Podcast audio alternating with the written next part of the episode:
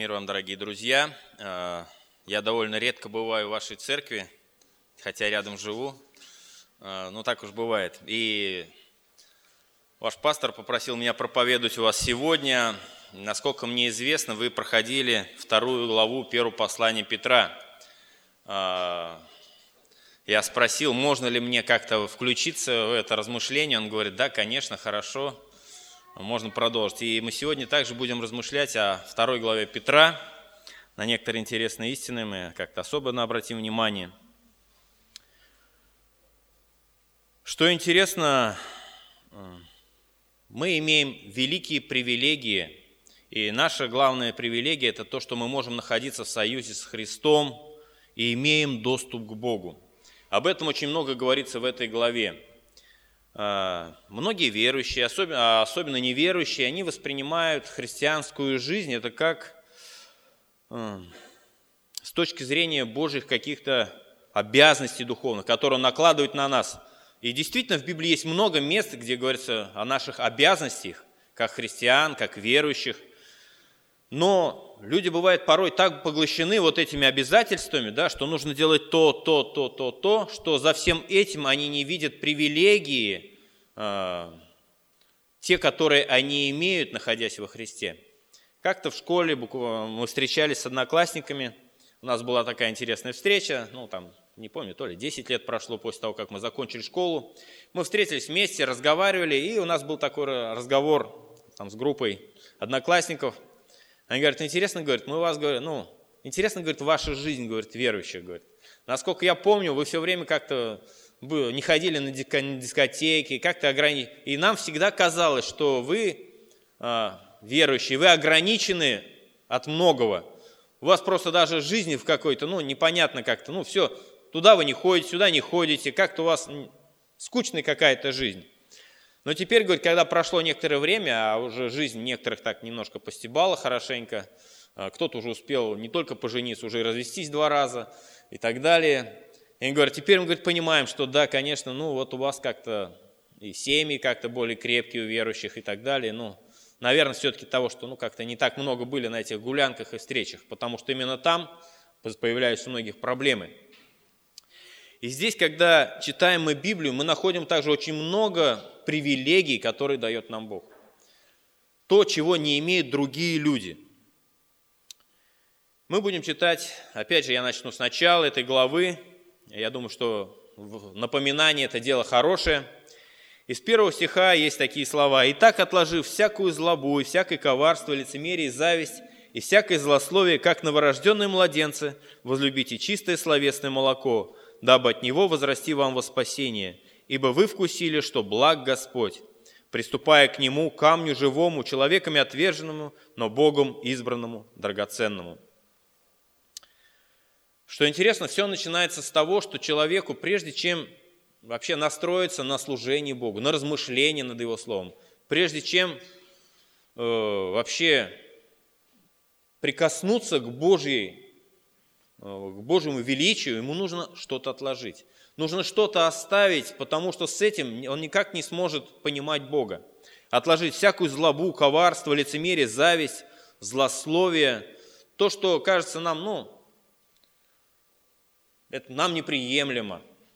Что интересно, я когда стал думать немножко об этих э, словах коварство, лицемерие, зависть, злословие, э, кто-нибудь себе признавался в том, что у вас это есть? Нам кажется, что у нас этого нету. Ну как, какое может быть коварство у верующего человека? Я же христианин, я искренний человек, да, я. Но когда начинаешь смотреть на свою жизнь, то замечаешь, сколько там вот этого противного Богу, коварства. Тогда, когда мы думаем о том, так, я докажу свою правоту, мы продумываем какие-то планы для того, чтобы осадить кого-то, чтобы сделать какой-то, ну, чтобы доказать свою правоту.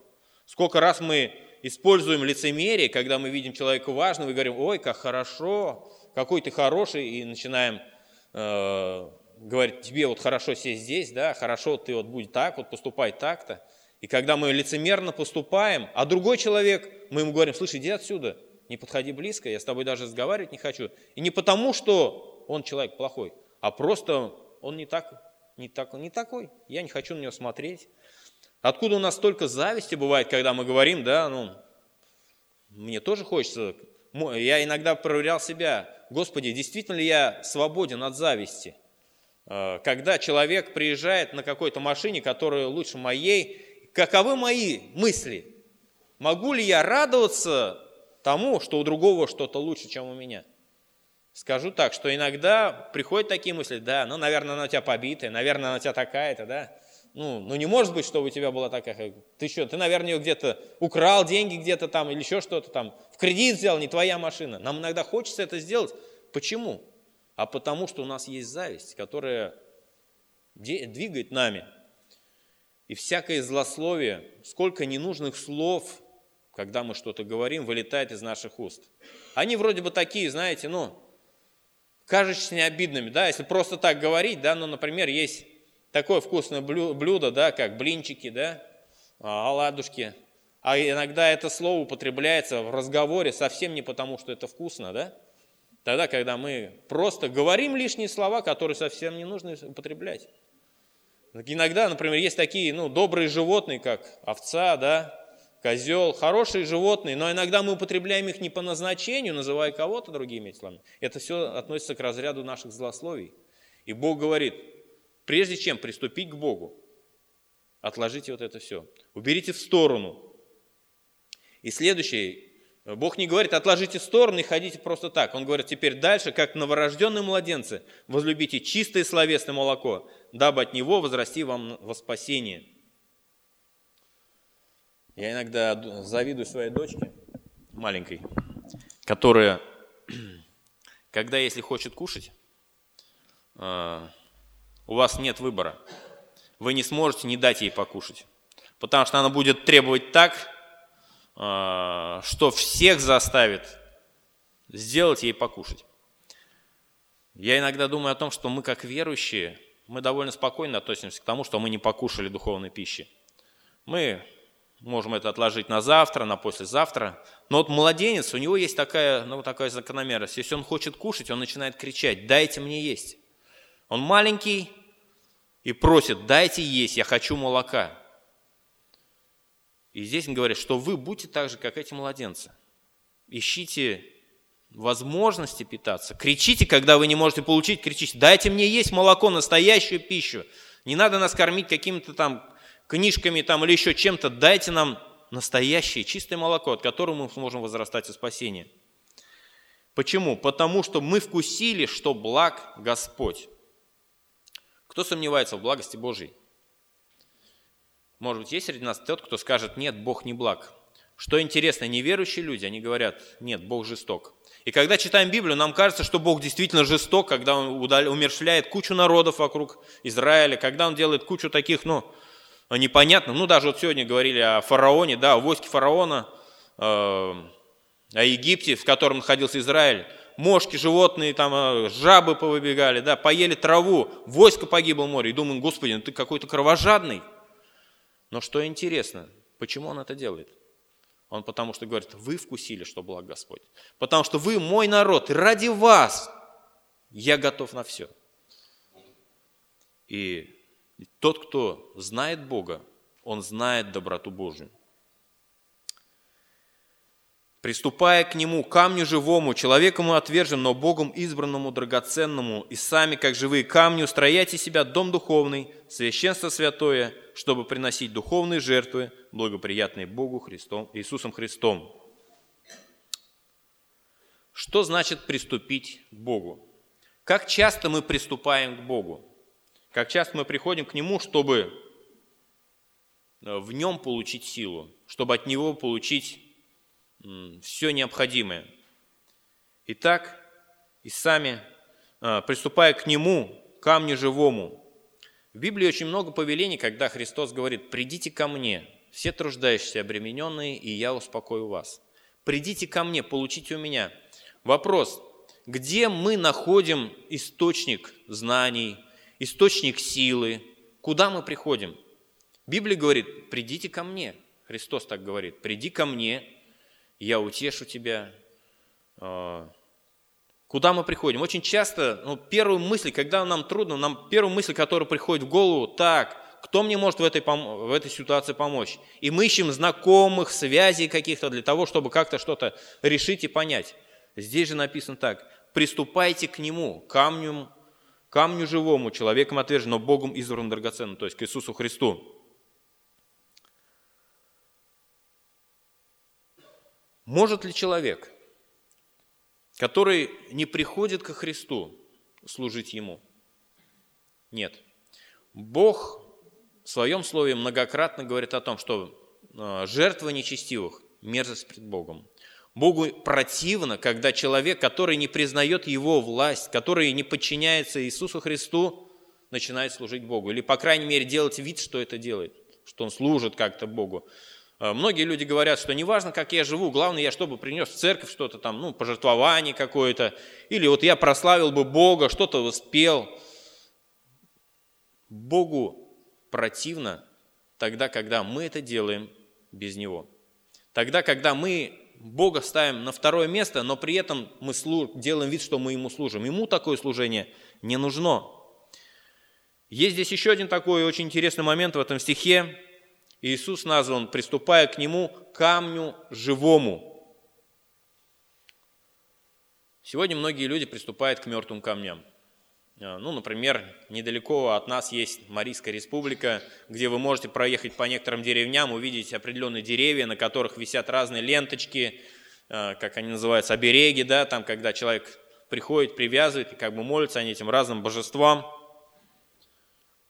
Мы знаем Бога живого. И само понятие «Бог живой» это говорит о том, что Он тот, который способен переживать, тот, который способен сочувствовать нам, тот, который способен а, нас понять, заботиться о нас. Он живой Бог. И тогда, когда мы на Пасху говорим «Христос воскрес, воистину воскрес», тем самым мы как-то подтверждаем и говорим, что да, наш Христос, Он жив – он с нами, Он рядом с нами, Он всегда, так скажем, на связи рядом с нами, поэтому мы можем прийти к Нему в любое время. Далее есть следующие слова.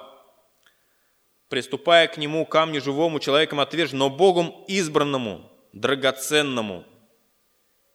Бог избрал такой метод нашей встречи с Ним – у каждого человека есть свои какие-то варианты, как он ну, воспринимает Бога.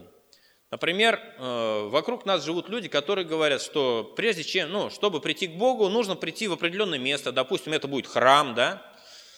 Э, иногда говорят о том, что чтобы прийти к Богу, нужно прийти не с пустыми руками, то есть купить там где-то свечку, поставить свечку. Вот и на основании вот этого они теперь могут даже помолиться. Но ну, Богу сложно помолиться напрямик, поэтому они попросят какого-то святого, чтобы святой за них заступился и так далее. И у людей появляются как бы такое, свои методы общения с Богом. Здесь же очень интересные такие фразы, что мы можем приступать к Богу живому, и Бог избрал именно Его, Иисуса Христа, и это единственный вариант нашего общения с Ним – в Библии написано так, что нет другого имени под небом данного человеку, человеком, которым надлежало бы нам спастись. У нас нет другого варианта прийти к Богу. Со мной работают подсобники, иногда мы с ним разговариваем на такие темы. Он говорит, вот надо сходить в церковь, съездить там, ну, сны какие-то стали ему сниться и так далее. Вот съездить в церковь, поставить нужно свечку там кому-то там и так далее. Я говорю, скажи, а почему ты не хочешь просто обратиться к Иисусу Христу? Почему ты не хочешь просто сказать, Иисус Христос, вот у меня такая-то проблема, э, я не знаю, как мне поступить, я еще не, не знаю, как правильно в тебя верить, ну, помоги мне в этой ситуации. Почему ты избираешь себе какой-то другой вариант решения этой проблемы? И здесь написано, что Бог, сам Бог, великий Бог, избрал Иисуса Христа для решения наших грехов, проблем нашего греха. Он избранный Богом, и Он драгоценный, Он имеет ценность Поэтому нет других оснований для того, чтобы получать Божье благословение. Нет другого основания, чтобы Божьи привилегии были нам доступны. И в пятом стихе написано, что вы сами, как живые камни, устрояете себя дом духовный, священство святое, чтобы приносить духовные жертвы, благоприятные Богу Иисусом Христом. Кого Петр называет этими живыми камнями? Он называет нас – и вы, говорит, как живые камни. Что интересно, э, тогда, когда строился храм, его строили очень интересно. Э, были определенные чертежи, планы, проекты, как этот храм строить. Но всю работу по подготовке вот этих камней, она велась где-то далеко за пределами этой территории храма. Где-то в стороне тесался камень под определенный размер, подгонялся. И вот когда после этого, когда его привозили, его ставили, он четко вставал на свое место. Здесь он, Петр приводит такой же пример. И вы, говорит, как живые камни, устрояйте себя дом духовный. Во-первых, Петр говорит, что есть основание, которое уже положено. Основанием является Иисус Христос. Камень краеугольный, который лежит во главе угла, от которого все здание строится, на котором есть основание. И вы, говорят, как живые камни, то есть мы люди, как камни, которые строим этот храм.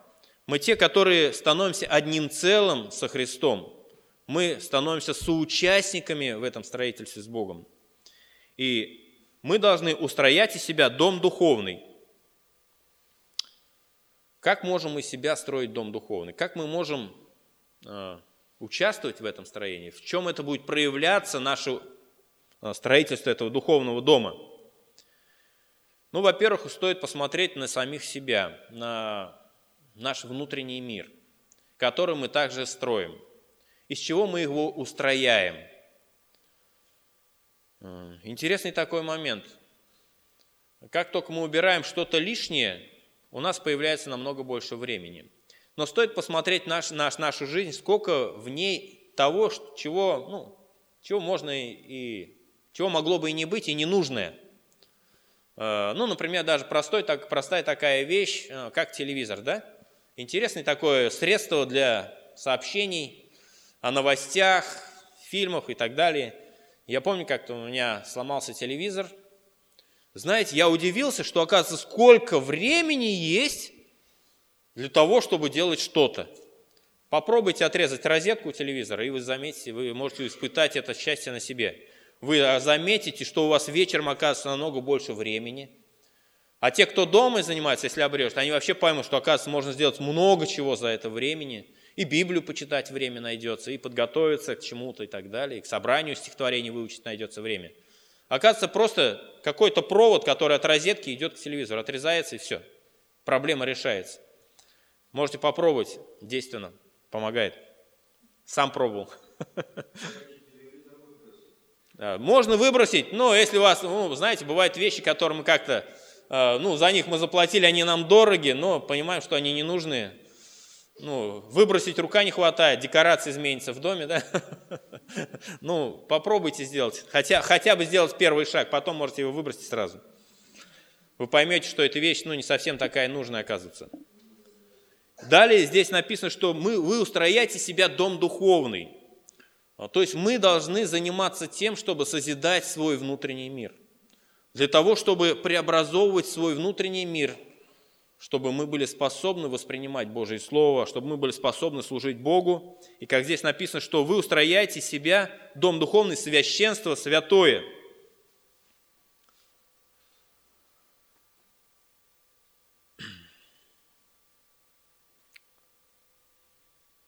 В чем преимущество быть священником Бога Всевышнего?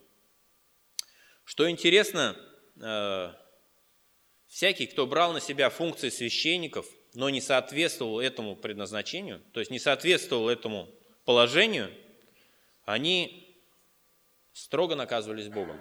Например, мы видим такого человека, как Корей, который взял чуждый огонь и решил быть священником для Бога. Был Моисей, Аарон, да? Он говорит, нет, что, мы, мы, мы тоже можем это сделать. Взяли чуждый огонь, не жертвенника, и решили послужить Богу. Бог жестоко наказал его, его семейство. Когда Саул решил заменить Самуила, тогда, когда уже все войска подпирали со всех сторон, и уже нужен был, Самуил должен был совершить жертвоприношение, а он где-то задерживается, Саул говорит, так, ну что, Самуила нету, нужно как-то решать вопрос, и он совершает то, чего не должен был совершать, потому что народ разбегался, он решил совершить жертвоприношение, и Бог сказал, ныне отверг тебя Бог. Когда мы видим Оза, который перевозил на колеснице жертвенник, который нужно было нести на руках, но тем не менее он был подчиненный и вез на колеснице, и он видит, что этот жертвенник наклоняется и может упасть, его естественная реакция – сделать все, чтобы он не упал, прикоснулся к нему и пал мертвым. Почему? Потому что он взял на себя функцию, которую не должен брать. И был поражен. Это стоило ему жизни. Итак, мы видим ветхозаветных священников. Сам Бог избирает себе священников. Исход 28.1. Бог избирает себе Аарона и его сыновей. Он говорит, что вы, ваш Аарон и его сыновья будут священниками перед лицом моим. В Бытие 49 главе Бог избирает священника из колена, который находился даже под проклятием и известно своей жестокие, колено Левина. Бог его избирает их, чтобы они служили Богу. В Новом Завете мы видим, Иисус говорит, не вы меня избрали, а я вас избрал. То есть Бог сам избирает священников. Это Иоанна 15, 16. И в 1 Коринфянам 1, 26, 29 написано так. «Посмотрите, кто вы, немного там мудрых, знатных, да, которых избрал Бог». Итак, мы видим параллель. В Ветхом Завете Бог избирает себе Аарона, в Новом Завете говорит, не вы меня избрали, я вас избрал. В Ветхом Завете Бог избирает людей, которые находились, ну, даже были под проклятиями, колено Левия. В Новом Завете Бог говорит, что посмотрите, немного из вас мудрых, разумных, но их избрал Бог.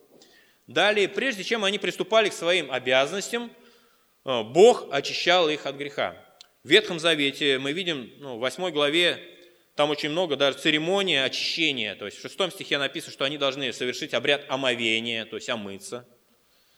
Затем с 14-17 стих, это книга Левит, 8 главе, там написано о том, что они должны были принести жертву за грех, совершить жертвоприношение.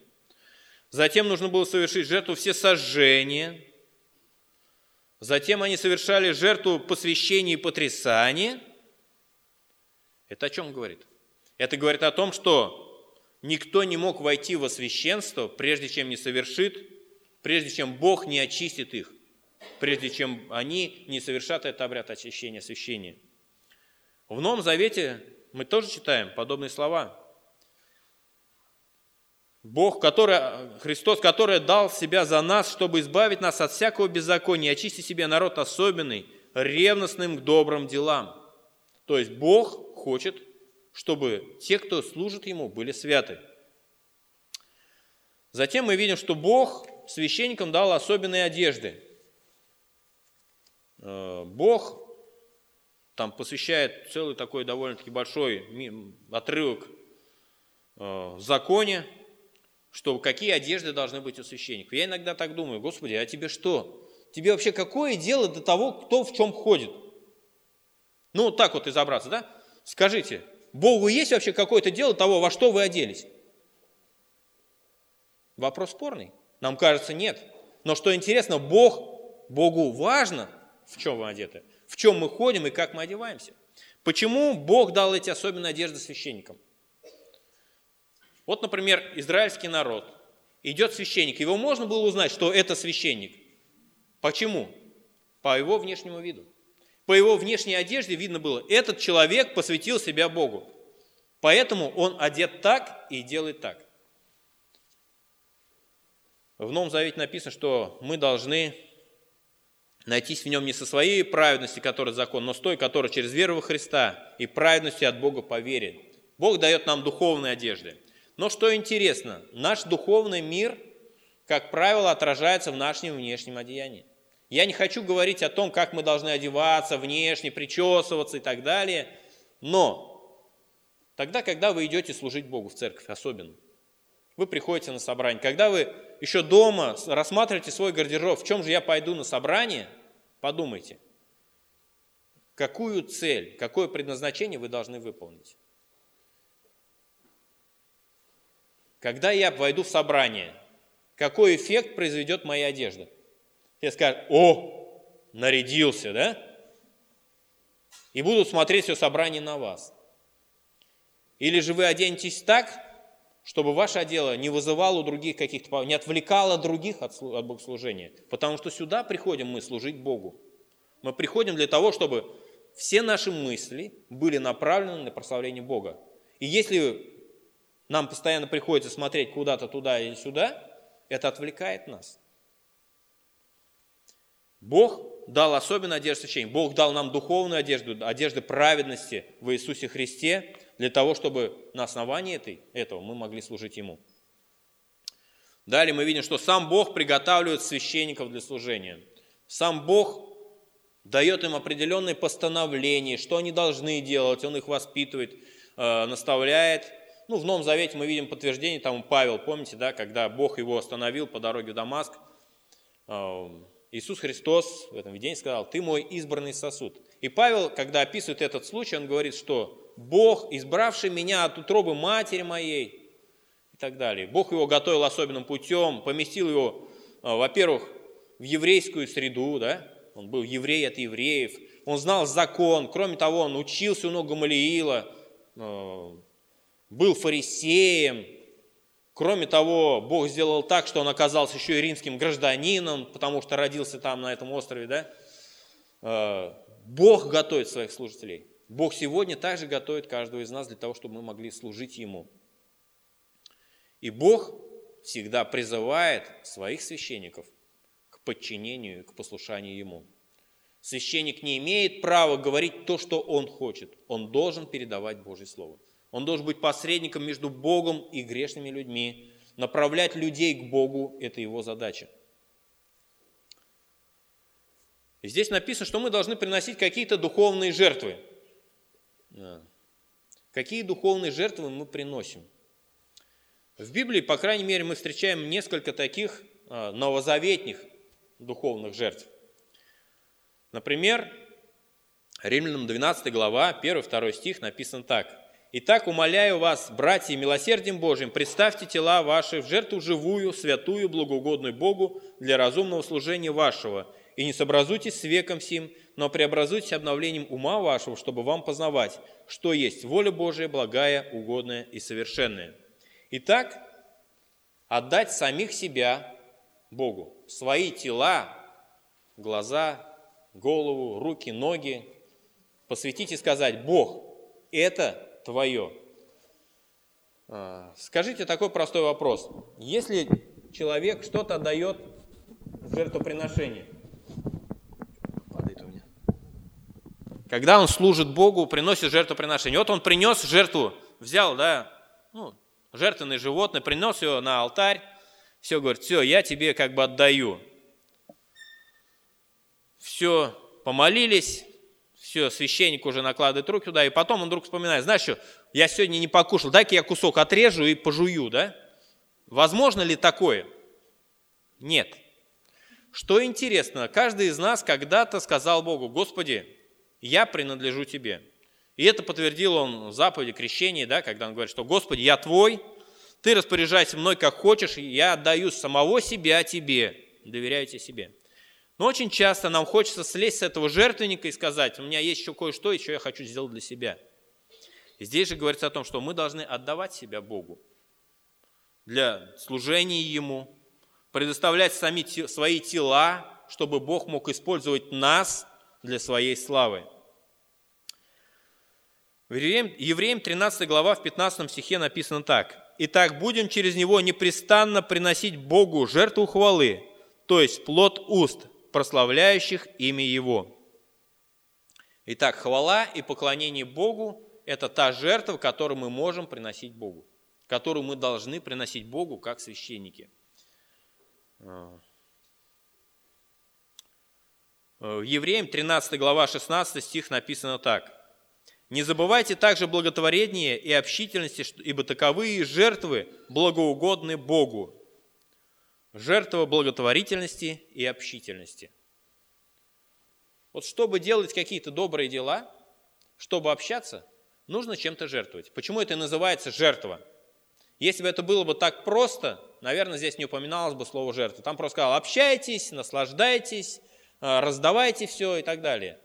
Но здесь упоминается слово жертва – Потому что, чтобы благотворить, чтобы делать доброе дело, нам нужно от чего-то отказаться своего в пользу того, кому мы благотворим. То же самое, чтобы с кем-то общаться, нам нужно оставить какие-то свои дела, отставить в сторону свое время и посвятить это кому-то. И для Бога, что интересно, для Бога важно, когда мы, верующие люди, общаемся. Он говорит, что это должно быть у вас. Не забывайте этого, не забывайте общаться друг с другом.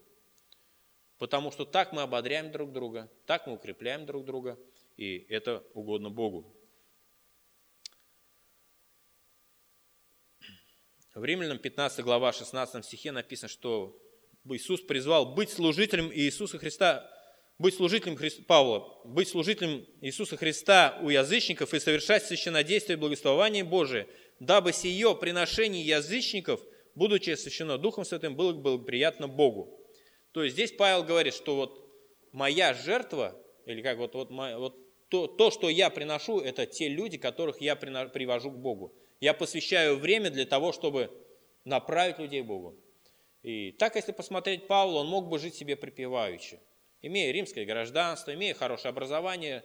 Э, в принципе, он неплохой мог бы занять место среди еврейского общества. Но он избирает путь другой. Он идет в те города, куда даже евреи не ходили обычно. Разговаривал с теми людьми, с кем ему не очень хотелось разговаривать, язычникам, тем люди, которые вообще не знали великого Бога. И он говорит, вот это вот моя жертва для Бога. Я, и вот эти люди, это вот как раз есть плод моей жертвы, что я приношу Богу. Еще есть одно, одна жертва, которая упоминается в Библии.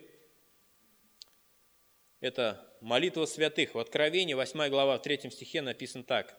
«И пришел иной ангел и стал пред жертвенником, держа золотую кадильницу, и дано ему множество фимиама, чтобы он с молитвами всех святых возложил его на золотой жертвенник, который пред престолом.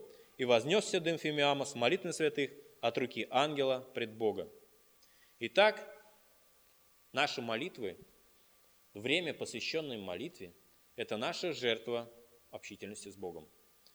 Это то, когда мы посвящаем время молитве за других людей. И Библия нам, особенно книга Откровения, она очень хорошо показывает, что Бог, вот эти молитвы, они собираются Богом. И они как благовоние пред лицом Бога, фимиам, который превозносится пред лицо Бога. Ибо сказано в Писании, 6 стих, ибо сказано в Писании, вот я полагаю в Сионе камень краеугольный, избранный и драгоценный, верующий в него не постыдится. Я полагаю камень краеугольный, избранный, верующий в него не постыдится. Скажите, вам действительно легко говорить о Боге в обществе, которое его не знает? так, э, я не знаю, может быть, это так влияла культура, в которой мы жили. Может быть, это тот период э, бывших гонений, что ли, играл на такую... Нам пришло, приходилось защищать, защищаться, обороняться, там, строить стены для того, чтобы люди как бы ничего не узнали о нас лишнего и так далее. Может быть, это играло какую-то роль. Но, как часто бывает так, что нам стыдно что-то говорить о Боге. Нам кажется, что как будто бы имея Иисуса Христа, мы ущербны. Так оно бывает, и это неправильное наше восприятие Иисуса Христа. Вот человек, который неверующий, он хвалится своими грехами, он рассказывает, как он здорово там где-то что-то чудил, где-то он что-то делал, занимался какими делами. Рассказывает это с такой усладой, с, такой, с таким смакуя все подробности. Мы верующие, когда рассказываем об Иисусе Христе, мы говорим, да, Бог любит тебя, да, и как бы лишнего, чтобы что-нибудь не говорить, чтобы не сказать что-то лишнего. Так бывает в нашей жизни. И здесь же написано о том, что Он является для нас драгоценностью. Это то же самое, что мы имеем, да, красивые украшения, да, которые нам, нам кто-то подарил, да, и мы что сделали? Взяли его, завернули в кучу тряпочек, спрятали его в самое далекое место, и оно там у нас лежит. Вот что-то подобное происходит у нас в нашей жизни.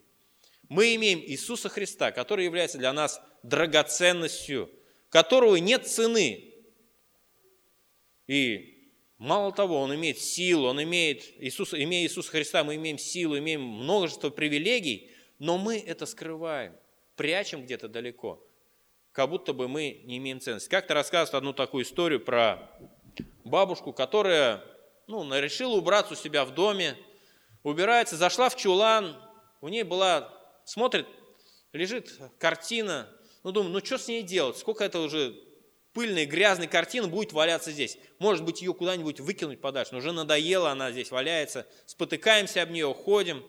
И в это время заходил один ее знакомый, чуть-чуть разбирающийся в картине, говорит, она говорит, знаешь, вот выкинуть хочу, не надоела уже эта картина, куда ее деть? Может, ты куда-нибудь закинешь, куда-нибудь унесешь на мусорку и так далее. Он говорит, ну, дай-ка я посмотрю ее. И когда он посмотрел, это была картина великого какого-то известного художника, которая стоила больших денег, но она валялась там в чулане, не нужно. Вот точно так же бывает, что имея Иисуса Христа драгоценность, мы не ценим ее. Мы не видим ценности в нем. И нам кажется, жизнь наша ущербная. Ну как же, следуя за Богом, нам, значит, мы, мы не будем ходить по дискотекам. Ну что это мы за веры? Что мы за люди, да? Ущербные.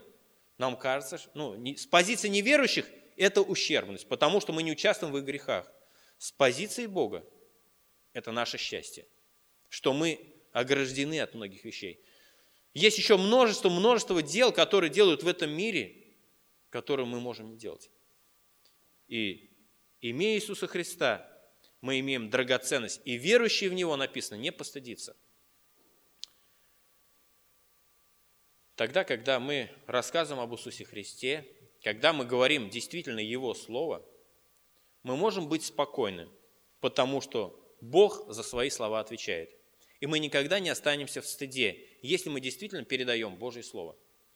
В другом месте написано, что мы посланники от имени Христова, и как бы сам Бог увещевает через нас, от имени Иисуса Христа просим, примиритесь с Богом. Да? То есть, так, когда, мы, когда мы цитируем Писание, когда мы используем Его Слово, когда мы передаем Его Слово, не свои какие-то убеждения, а Его Слово, мы можем быть уверены, что мы не постыдимся, потому что мы выполняем то, что хочет Бог. А он написано, что верующий в Него не постыдится, потому что Он для нас, верующих, драгоценность, а для неверующих камень, который отвергли строители, но который сделался главой угла, камень притыкания и камень соблазна. о которой они, не, не, они, о которой они притыкаются, не покоряясь слову, на что они и оставлены.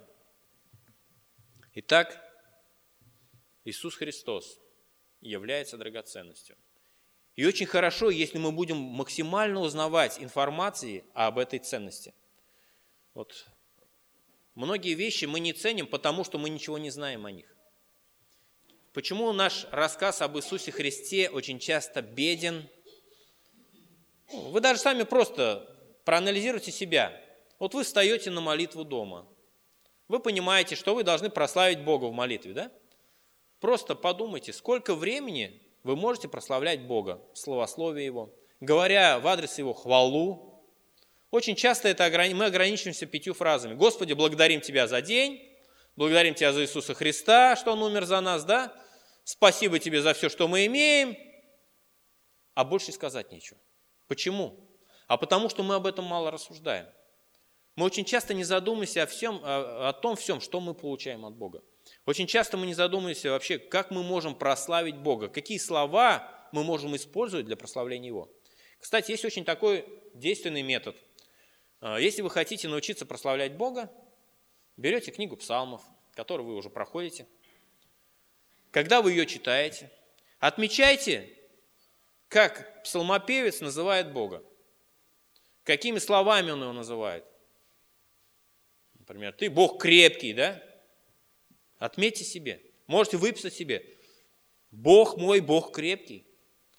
Он говорит, что ты тот, который неизменчив. Напишите себе. Бог неизменяющийся.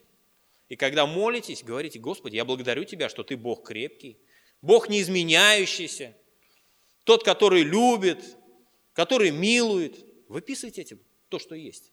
И на основании Писания славьте Бога. Это будет обогащать наш духовный мир. У вас здесь нет времени, я боюсь затянуть уже. Не знаю. Есть еще две минуты, да? Мне просто хотелось закончить эту мысль. Итак, он для вас, верующих, драгоценность, а для неверующих камень, который отвергли строитель, но который сделался главой угла, камень притыкания и камень соблазна, а который они пока притыкаются, не покоряясь слову, на что они и оставлены. Знаете, в нашей жизни мы будем спотыкаться об Иисуса Христа. Он будет нам камнем преткновений, камнем соблазна. По той простой причине, если мы не покоряемся Его Слову. Вот у Него есть Его Слово. Если я Ему не покоряюсь, э, знаете, вы будете хромыми ходить. Обломаете все ноги об этот камень, руки побьете. Потому что Бога, Его не сдвинешь с места. Вот Он какой есть, такой есть. Если мы покоряемся Ему, мы получаем благословение. Он для нас ценность. Если мы не покоряемся Его Слову, то Он является для нас камень преткновения. И кроме того, если мы не покоряемся Слову, мы будем оставлены, как здесь и написано. Последнее, на что хотел бы обратить внимание, это 9 стих. «Но вы, род избранный, царственное священство, народ святой, люди, взятые в удел, дабы возвещать совершенство призвавшего вас из тьмы в чудный свой свет. Некогда не народ, а ныне народ Божий, некогда не помилованы, а ныне помилованы. Но вы род избранный, царственное священство. Скажите, кто-нибудь из вас чувствует себя царем?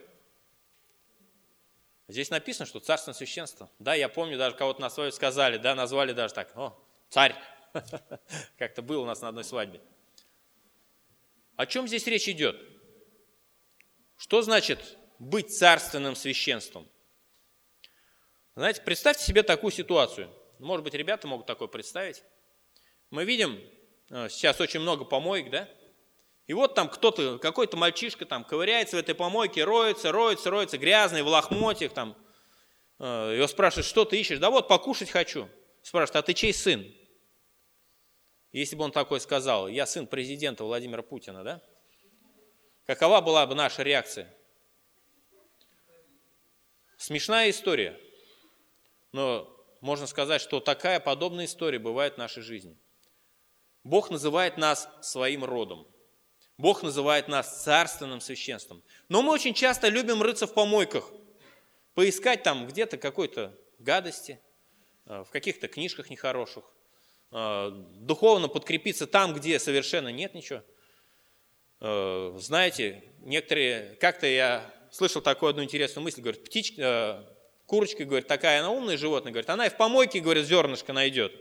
Ну, это как бы оправдывает, что иногда можно как бы порыться в таких как бы в помоечках и там найти что-то ценное. Да, наверное, и в помойке можно найти зернышко, чтобы как бы чего-то наесться, но не царское это дело. У Бога есть большой, богатый стол, и мы принадлежим к его роду. Мы должны питаться с его стола, одеваться в соответствии его воли, его предназначения, его э, того статусу, который он дает нам. Жить в соответствии этому. Тогда, когда Бог нас сам называет, говорит, что вы царственное священство, люди, взятые удел, то есть вы те, которым я приготовил часть наследия своего – у вас есть большое наследие, и вы люди взяты в удел. То есть я вас беру и наделяю вам определенную часть, что-то я вам хочу дать. Далее здесь написано еще, что Он Для какой цели это делал? Дабы возвещать совершенство, призвавшего вас из тьмы в чудный свой свет. Итак, мы видим здесь такой момент. Бог избирает. Бог называет святым, э, называет царственным священством. Он говорит, что я хочу, чтобы вы имели часть со мною, я даже приготовил вам удел, часть для вас. Для какой цели? Чтобы вы были способны возвещать совершенство об Иисусе, Иисуса Христа. И наше предназначение, наша задача – говорить о совершенстве Иисуса Христа, рассказывать о том, что в Боге мы имеем все, это то, это то, что является самым ценным для нашей жизни. Рассказывать о Нем, какой Он есть в Писании. Некогда не народ, а ныне народ Божий – некогда не помилованы, а ныне помилованы. И последнее, о чем мы должны не забывать, что все это мы имеем благодаря милости Божией. Только по милости Божией мы не исчезли, только по милости Божией мы еще живы. И только по милости Божией мы имеем эти привилегии. Слава Ему за это. Аминь.